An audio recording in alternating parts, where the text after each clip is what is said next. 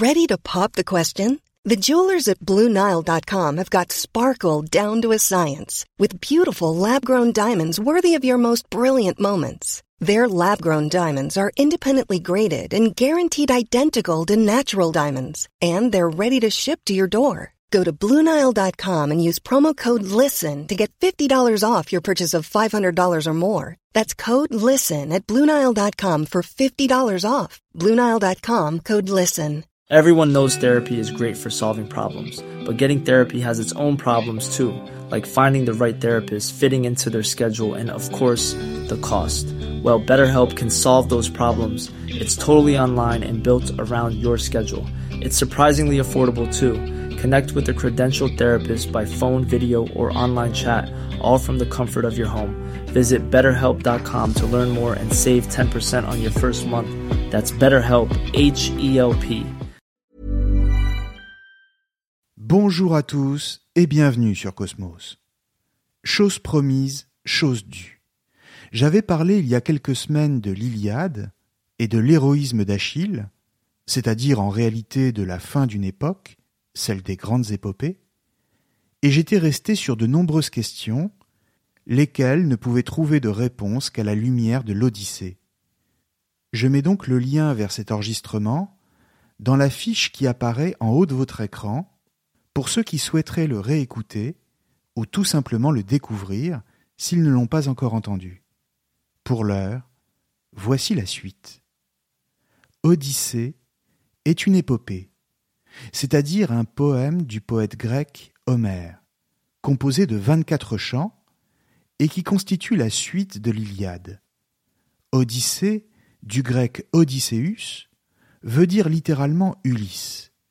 Il s'agit donc de raconter les aventures personnelles du héros, après la guerre de Troie. Pour rappel, nous ne sommes pas sûrs de la véritable identité du ou des auteurs, mais il est convenu de leur donner le nom d'Homère. En réalité, le texte pose même de nombreux problèmes aux spécialistes, que ce soit en termes de cohérence ou de style. La structure de l'œuvre est en elle-même problématique et parfois difficile à suivre. Pour le dire simplement, tout commence avec le fils d'Ulysse, Télémaque. C'est ce qu'on appelle la télémachie. Le suffixe machie provenant de maché en grec, c'est-à-dire combat. Littéralement, il s'agit du combat de Télémaque, combat qu'il mène au nom de son père, pour tenter d'obtenir de ses nouvelles et de savoir où il est. Les récits du voyage d'Ulysse n'apparaissent qu'ensuite, à partir du chant 5, et enfin, le retour sur son île et les péripéties qui s'ensuivent à partir du chant 13. Autrement dit, sur vingt-quatre chants, on voit que le voyage ne prend qu'un faible espace dans l'œuvre, alors que pourtant, c'est à lui qu'on associe trop souvent la totalité de l'Odyssée, ce qui est faux donc. Ou si vous préférez, l'Odyssée ne porte pas exactement sur le voyage d'Ulysse, même si celui-ci en fait partie, mais plutôt sur son retour à son lieu d'origine. Le retour, c'est en ce sens non seulement une quête au sens géographique du terme, puisqu'il s'agit de retrouver une île, mais surtout une quête de soi-même, puisque plus largement, ce dont il est question pour le héros, c'est de redevenir l'homme qu'il était avant de partir à la guerre avec les armées grecques. Or, qui était Ulysse exactement? Réponse simplement un homme vivant auprès de sa femme, Pénélope, et de son fils Télémaque. Certes, il était roi d'Ithaque, mais Ithaque est une île si petite que la dimension qui prédomine chez le personnage est d'abord sa dimension humaine ce qui est une manière de dire que même un homme simple peut vivre comme un roi chez lui à partir du moment où il aime son foyer. Comme un roi, non pas au sens forcément patriarcal du terme, mais au sens où il est parfaitement comblé, heureux, et qu'il se sent parfaitement à sa place. Tout l'enjeu du texte et donc de voir comment et à quel prix un homme aussi simple qu'Ulysse va revenir à la place qui est la sienne en tant qu'époux et père, mais aussi et même surtout en tant qu'homme, car il ne peut être véritablement humain que dans la mesure où, étant à sa place, il est en paix avec lui-même et ajusté à l'ordre du monde, et à l'univers, au cosmos. Et en ce sens, la question que pose le texte est donc celle de la vie bonne. Comment la trouver et la garder? Et la réponse est pour ainsi dire donnée d'avance, c'est-à-dire en étant à sa place. Seulement, être à sa place est une chose aussi simple que difficile. Non seulement parce qu'il n'est pas aisé d'accepter la place qui est la sienne, c'est-à-dire qui on est, mais surtout parce que notre place peut nous être contestée par d'autres qui veulent nous la prendre. Or, tout est là pour Ulysse, qui va subir l'opposition de nombreux ennemis qui ne lui reconnaissent pas sa place et qui veulent le détourner de son but. Pourquoi? D'abord, comprenons bien que le récit de la fin de la guerre avait déjà fait l'objet de l'Iliade, comme je le disais tout à l'heure. Mais c'est au début de l'Odyssée que l'on apprend comment elle s'est terminée, c'est-à-dire par la victoire des Grecs sur les Troyens, notamment grâce à la ruse d'Ulysse et l'épisode fameux du cheval de Troie. Après dix ans de guerre, Ulysse avait eu l'idée de faire entrer les guerriers grecs dans la ville assiégée, grâce à un cheval monumental dans lequel ils étaient cachés. Une fois à l'intérieur de la cité, ils sortirent et se livrèrent à un terrible massacre. En réalité, ce que l'Odyssée nous apprend d'abord, c'est que les Grecs se sont rendus coupables d'une tuerie abominable, que les enfants troyens ont été assassinés, que les femmes ont été violées, et la ville livrée au pillage et à la destruction. Les guerriers grecs ont perdu toute mesure et sont tombés dans l'oubris, semant la mort et le chaos derrière eux. C'est alors seulement qu'ils ont décidé de partir et de rentrer chez eux. D'ailleurs, il faut se rappeler que toute cette situation avait elle-même commencé par une série de désordres qui avaient déséquilibré l'harmonie cosmique. Souvenons-nous que pour les Grecs, le cosmos, l'univers, est un ordre, c'est-à-dire une totalité où toute chose a vocation à occuper une place précise. Les hommes sont à leur place et les dieux à la leur. Et quand chacun respecte la place qui est la sienne, le cosmos prend alors tout son sens, c'est-à-dire qu'il est à la fois une totalité et une harmonie. Une belle harmonie. C'est ce que veut dire cosmos. Mais à l'inverse, quand une injustice est commise, alors l'ordre cosmique est déséquilibré.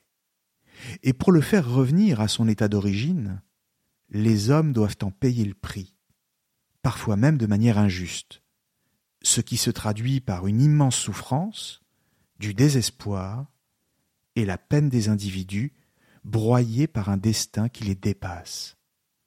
En l'occurrence, il se trouve que plusieurs événements ont mis l'harmonie cosmique en péril et ont provoqué la colère des dieux.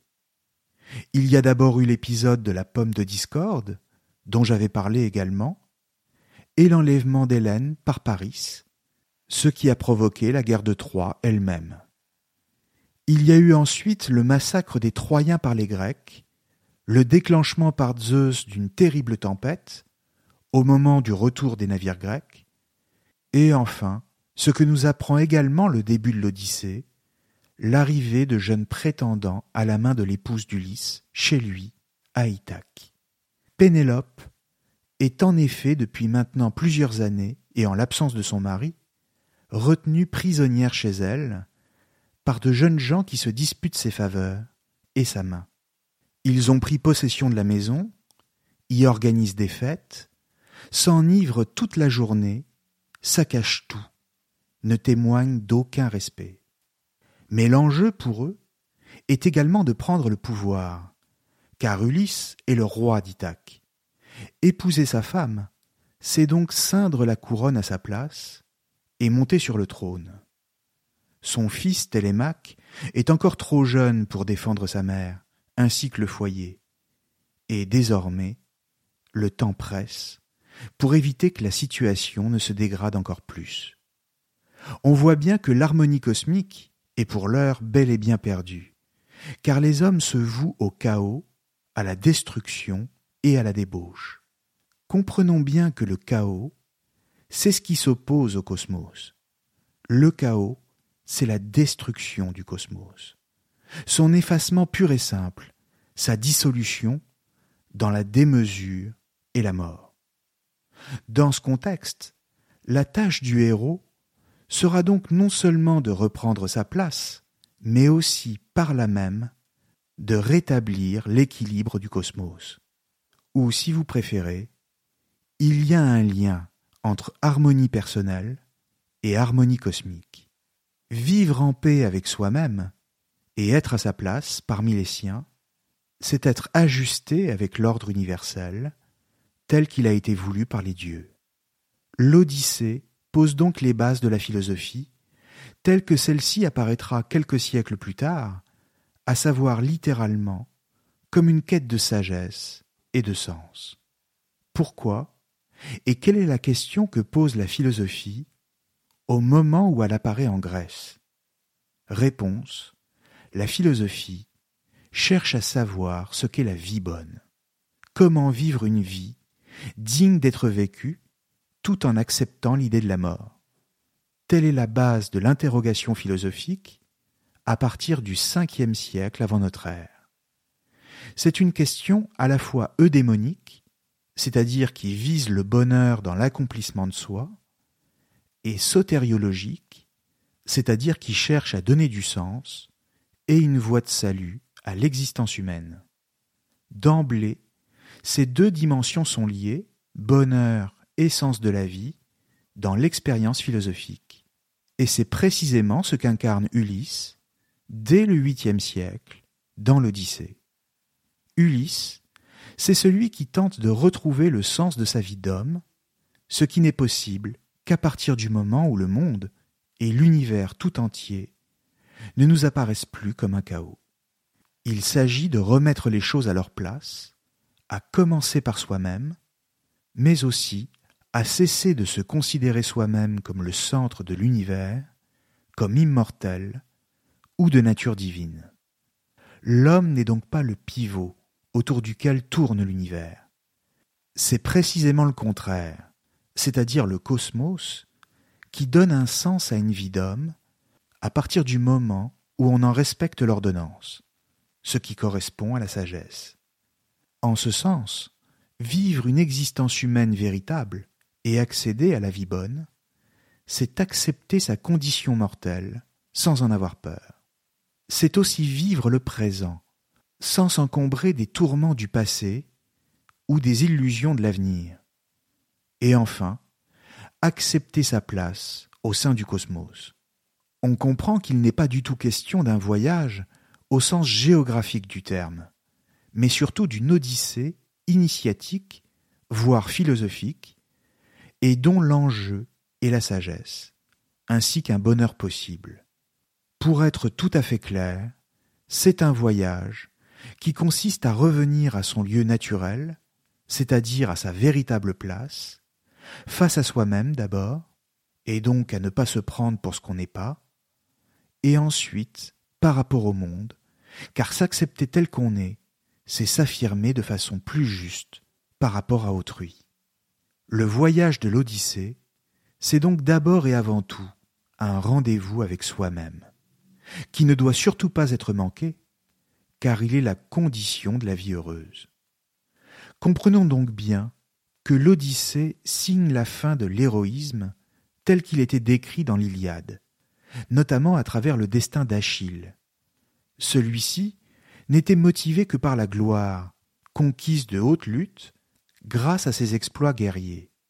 Il le reconnaîtra d'ailleurs lui-même et en fera la confession à Ulysse au cours d'une brève rencontre au royaume des morts, où Ulysse fait une incursion.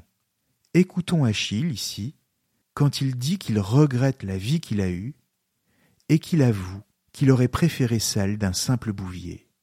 Nous sommes au chant 11 de l'Odyssée. Ainsi, nous nous tenions l'un en face de l'autre, échangeant de tristes paroles et versant d'abondantes larmes. Alors survinrent les âmes d'Achille, fils de Pélée, de Patrocle, de l'irréprochable Antiloque et d'Ajax, qui, pour la beauté comme pour la taille, était le premier des Danaïens, après l'incomparable fils de Pélée. L'âme du petit-fils d'Éaque, aux pieds rapides, me reconnut, et gémissante m'adressa ces paroles zélées. Rejeton de Zeus, fils de Laerte, Ulysse aux mille expédients, téméraires, quelle entreprise plus hardie pourras-tu jamais projeter en ton esprit? Comment osas-tu descendre chez Hadès, où habitent les morts insensibles, fantômes des humains qui ont tant peiné? Il parlait ainsi, et moi je lui dis en réponse, Achille, fils de Pélée, le plus vaillant des Achéens, je suis venu consulter Tirésias, lui demander un conseil pour parvenir dans ma rocheuse Ithaque, car je n'ai pu encore approcher de l'Achaïe, et je n'ai pas mis le pied sur ma terre. Toujours je subis des épreuves. Mais Achille, nul homme auparavant ne fut, nul ne sera dans l'avenir plus heureux que toi. Jadis, quand tu vivais, nous les Argiens nous t'honorions à l'égal des dieux. Et maintenant que tu es ici, tu règnes sans conteste chez les morts. Aussi ne t'afflige pas d'être défunt, Achille. Ainsi disais-je. Il me répartit avec vivacité. Ne me console donc pas de la mort, illustre Ulysse. J'aimerais mieux, cerf attaché à la glèbe, être au gage d'autrui, d'un homme sans patrimoine, n'ayant guère de moyens, que de régner sur des morts qui ne sont plus rien. Fin de citation. Par cet aveu, c'est toute une tradition, celle de l'héroïsme ancien et de la quête de la gloire, qui est remise en cause. Le personnage d'Ulysse, lui, ne cherche rien d'autre qu'à redevenir un homme simple et à vivre à nouveau dans son foyer, auprès de sa femme et de son fils. Sa seule ambition, c'est donc d'être un homme comme les autres, ce qui ne manque pas de sagesse, voire de courage. Pourquoi? Quel courage y a-t-il à vouloir? Être comme tout le monde Pour le comprendre, il faut garder à l'esprit qu'Ulysse est le véritable vainqueur de la guerre de Troie, peut-être plus qu'Achille lui-même, et que de plus, il est vivant, et donc il peut jouir de son prestige auprès des hommes. Simplement, son courage n'est pas celui d'Achille. Il tient tout entier au fait de renoncer à la gloire, et donc d'accepter de n'être rien de plus que lui-même, un simple mortel. Dire adieu aux honneurs pour retourner à l'anonymat et vivre simplement en paix, voilà son choix, lequel nécessite le courage, moins éclatant mais plus sage, du renoncement à l'éternité, et donc à une certaine forme de divinité. Achille demeurera éternellement dans la mémoire des hommes comme le héros légendaire, mais Ulysse, lui, sera celui qui aura le courage de mourir comme tout le monde. De la même manière, l'Odyssée est traversée par une dimension métaphysique, ainsi qu'une certaine représentation de la mort, qui est en opposition avec celle décrite dans l'Iliade. Là encore, pourquoi? Eh bien parce que si, dans l'Iliade, la mort est la condition pour accéder à la vie éternelle, permise par la gloire au combat, dans l'Odyssée, au contraire, la vraie mort consiste à oublier qui l'on est. Or, aux yeux des Grecs, un homme se définit par quelques critères simples et qui sont d'abord sa filiation, c'est-à-dire qu'il appartient à une famille et plus largement à une cité. Et en l'occurrence, Ulysse, et l'époux de Pénélope, et le roi d'Ithaque. S'il venait à oublier ses repères, qui font de lui la personne qu'il est, alors il ne serait plus rien, ne deviendrait qu'un vagabond perdu sur les routes, ou condamné à errer en mer, sans but et sans fin. Il ne serait plus qu'un mort vivant, toujours en vie, certes, mais puisque dans l'oubli de lui-même et de sa place, déjà mort aux yeux des hommes. C'est d'ailleurs pourquoi Ulysse cherche si fortement à rentrer chez lui, parce qu'il sait qu'il ne peut être quelqu'un, continuer à être Ulysse, que parmi les siens et au sein de son foyer. Il ne s'agit pas ici d'une simple conception nationaliste de l'identité, où l'on se définirait par rapport à une patrie, mais plutôt de la croyance fondamentale chez les Grecs qu'on ne peut être soi-même qu'à partir du moment où l'on est en harmonie avec le cosmos. Encore une fois, chaque chose et chaque être doit être à sa place, sans quoi il n'est plus rien, et n'a tout simplement plus d'existence véritable. Pour le dire encore autrement, il ne peut y avoir de réunion à soi que dans la mesure d'une réunion avec son lieu d'origine. C'est donc son origine qu'Ulysse recherche, ce qui confère évidemment à son aventure une dimension universelle, car à travers lui, c'est un enjeu pour tout homme que de savoir d'où il vient et d'y revenir pour se souvenir.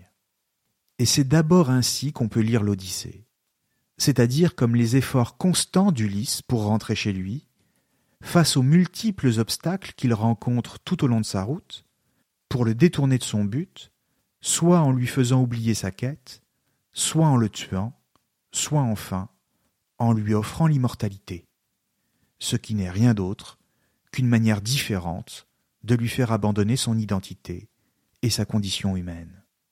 Pourtant, Ulysse reste attaché par-dessus tout à la fixité de son identité. Il ne veut pas l'oublier. Everyone knows therapy is great for solving problems, but getting therapy has its own problems too, like finding the right therapist, fitting into their schedule, and of course, the cost. Well, BetterHelp can solve those problems. It's totally online and built around your schedule. It's surprisingly affordable too. Connect with a credentialed therapist by phone, video, or online chat, all from the comfort of your home. Visit betterhelp.com to learn more and save 10% on your first month. That's BetterHelp, H E L P. Hey, I'm Ryan Reynolds. Recently, I asked Mint Mobile's legal team if big wireless companies are allowed to raise prices due to inflation. They said yes. And then when I asked if raising prices technically violates those onerous two year contracts, they said, What the f are you talking about, you insane Hollywood ass? So to recap, we're cutting the price of Mint Unlimited from $30 a month to just $15 a month. Give it a try at mintmobile.com slash switch. $45 upfront for three months plus taxes and fees. Promoting for new customers for limited time. Unlimited more than 40 gigabytes per month. Slows. Full terms at mintmobile.com. One size fits all seemed like a good idea for clothes. Nice dress. Uh, it's a it's a t-shirt. Until you tried it on. Same goes for your healthcare. That's why United Healthcare offers a variety of flexible, budget friendly coverage for medical, vision, dental, and more. So, whether you're between jobs, coming off a parent's plan, or even missed open enrollment, you can find the plan that fits you best. Find out more about United Healthcare coverage at uh1.com. That's uh1.com. I'm Sandra, and I'm just the professional your small business was looking for. But you didn't hire me because you didn't use LinkedIn jobs. LinkedIn has professionals you can't find anywhere else, including those who aren't actively looking for a new job but might be open to the perfect role, like me. In a given month, over 70% of LinkedIn users don't visit other leading job sites. So if you're not looking on LinkedIn, you'll miss out on great candidates like Sandra. Start hiring professionals like a professional. Post your free job on linkedin.com/people slash people today. Et tourner le dos à son but. Or, dans le poème de l'Odyssée, Ulysse est sans cesse menacé de perdre la mémoire, d'une manière ou d'une autre, par les différents personnages qui sont sur sa route. C'est ainsi, par exemple, que la nymphe Calypso, qui est amoureuse de lui, cherche à le retenir chez elle, en lui proposant l'immortalité. Simplement, Ulysse sait bien que s'il acceptait cette offre, certes il vivrait éternellement, mais qu'en retour, il perdrait ce qui fait de lui ce qu'il est, c'est-à-dire sa place au milieu des siens. Il serait ainsi en exil permanent, comme une âme perdue, comme je le disais tout à l'heure. Comprenons donc que l'immortalité n'est pas pour les hommes, mais qu'elle appartient seulement aux dieux. Et en ce sens, peut-être ne faut-il même pas désirer y accéder, car le prix à payer en serait sans doute bien trop grand. Vivre éternellement, cela reviendrait à voir ceux que l'on aime à distance, même s'ils étaient tout à côté, car on ne partagerait plus la même temporalité, et à les voir disparaître les uns après les autres, ce qui nous condamnerait à la solitude pour toujours. Voilà qui semble fixer les limites de la vie bonne, et qu'il nous faut donc accepter, comme Ulysse lui-même, et que nous pouvons résumer ainsi. D'abord, c'est nous qui appartenons au monde, et non l'inverse. Ce n'est pas le monde qui nous appartient. Ce qui d'emblée remet en cause toute idée d'exploitation de la nature, ou d'un bonheur qui ne serait que quantitatif et basé sur la possession. Ensuite, notre existence est limitée, elle est marquée par la finitude, et nous ne pouvons rien faire d'autre que l'accepter. Mais comprenons bien qu'il ne s'agit pas d'une simple résignation à la mort, mais d'un consentement à une vie qui, parce que plus courte, devra par conséquent être plus intense. Enfin, nous ne pouvons désirer être plus que ce que nous sommes, sans nous exposer à des malheurs plus grands et à un désespoir infini. Ces trois principes qui paraissaient essentiels pour un grec de l'Antiquité, et qui ainsi exposés nous semblent évidents, entreraient pourtant en conflit, si l'on entrait dans le détail, avec tout ce que nous sommes devenus. Le monde ne nous appartient pas, et pourtant, n'agissons-nous pas comme si tout était permis, sous le prétexte du progrès. De même, nous ne pouvons qu'accepter notre finitude, mais dès lors qu'un malheur survient, nous accusons et cherchons des responsables à faire payer pour porter le poids de nos peines. Et enfin, surtout, nous ne pouvons désirer être plus que ce que nous sommes, mais n'est-ce pas précisément ce à quoi nous conduit le jeu social? Et au-delà, les thématiques très actuelles de l'humanité augmentée et du transhumanisme. D'une certaine manière, tous ces problèmes sont déjà en germe chez Homère, y compris le transhumanisme. Car si Homère ne le nommait pas comme ça, bien sûr, ce qui est proposé à Ulysse par Calypso, c'est bel et bien de vaincre la mort. Viser l'immortalité, c'est prendre le risque de devenir inhumain. Mais il serait faux de croire qu'une fois tous ces enseignements compris, et enfin rentrés à Ithaque, les choses seront forcément plus faciles pour Ulysse. Le retour en lui-même ne suffit pas. Et quand le héros met enfin le pied sur son île, le voilà encore confronté à de nouvelles difficultés. D'abord, il y a le fait qu'avec le temps, il a énormément changé. Et comme il a perdu tous ses amis et qu'il est naufragé, il arrive nu sur la plage des Phéaciens, lesquels le reconduiront à Ithaque. Comme si le voyage avait été pour lui une expérience alchimique, dans laquelle il était passé d'un état à un autre. En clair, son retour est une seconde naissance, si bien que personne ne le reconnaît. De plus, il va devoir maintenant affronter les prétendants de Pénélope, pour s'imposer à nouveau.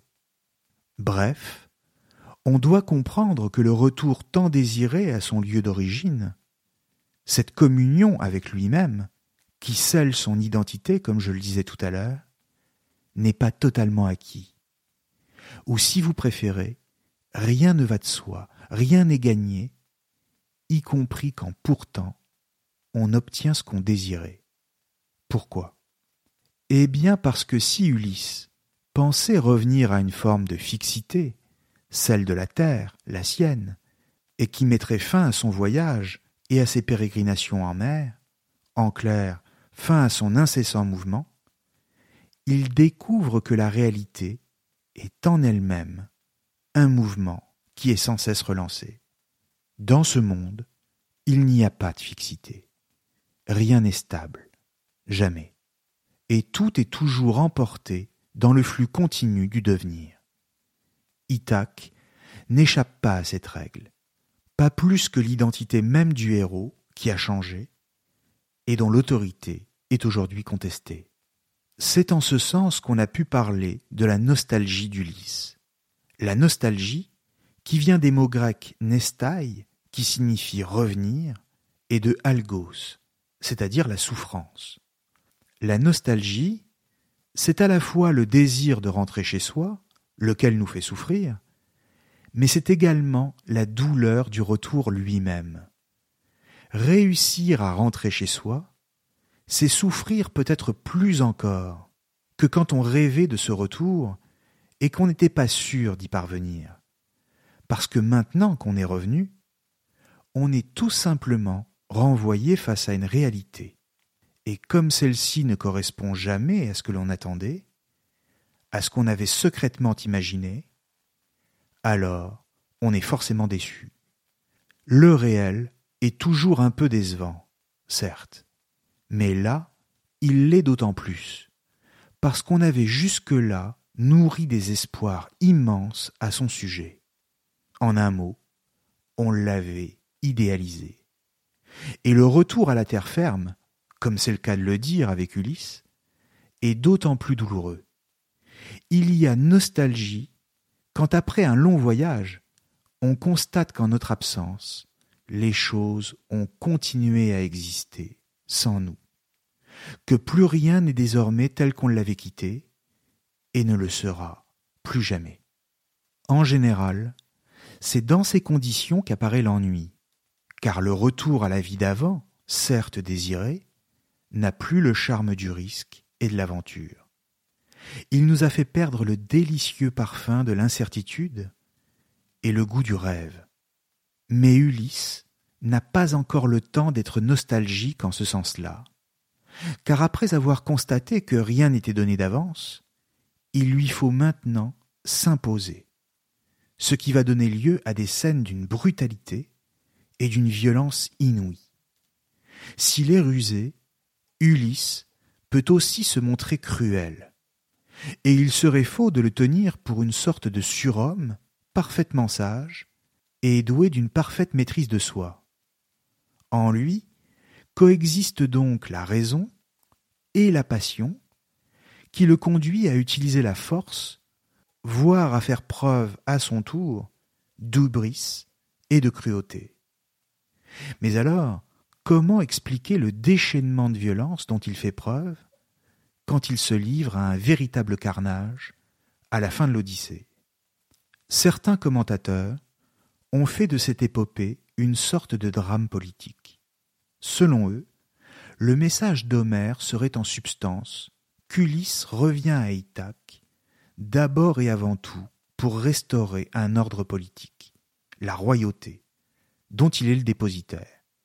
Face à lui, les prétendants représenteraient non pas seulement des jeunes gens violents, mais le véritable espoir qu'une démocratie est possible, avec pour horizon une sorte d'alternance du pouvoir.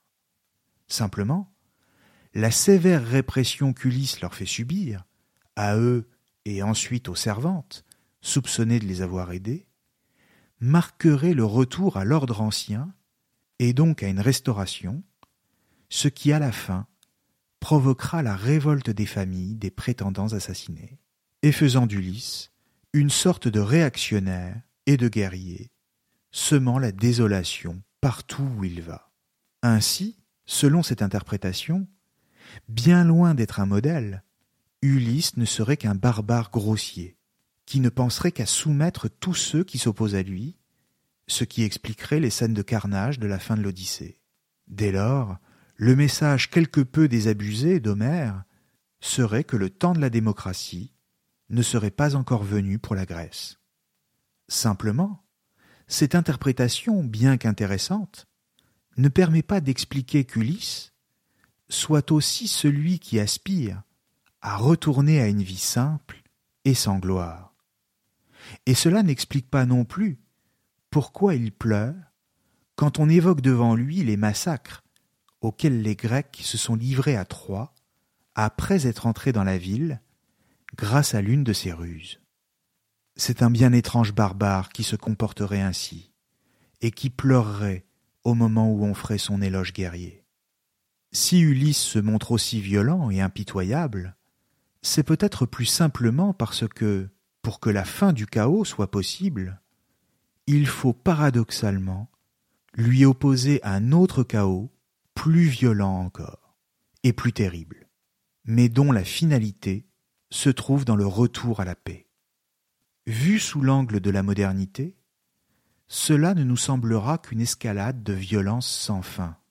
Mais pour les Grecs, cela correspond, encore une fois, au rétablissement d'un ordre qui jusque-là avait été bousculé, provoquant la colère des dieux. Et en ce sens, le message d'Homère n'a pas forcément de vocation politique, mais consiste plutôt à rappeler que si l'homme entend remettre en cause l'ordre du monde, il sera projeté dans un chaos toujours plus grand, voire s'exposera à des conséquences susceptibles de le détruire. L'homme n'est pas un saint, et Ulysse ne fait pas exception.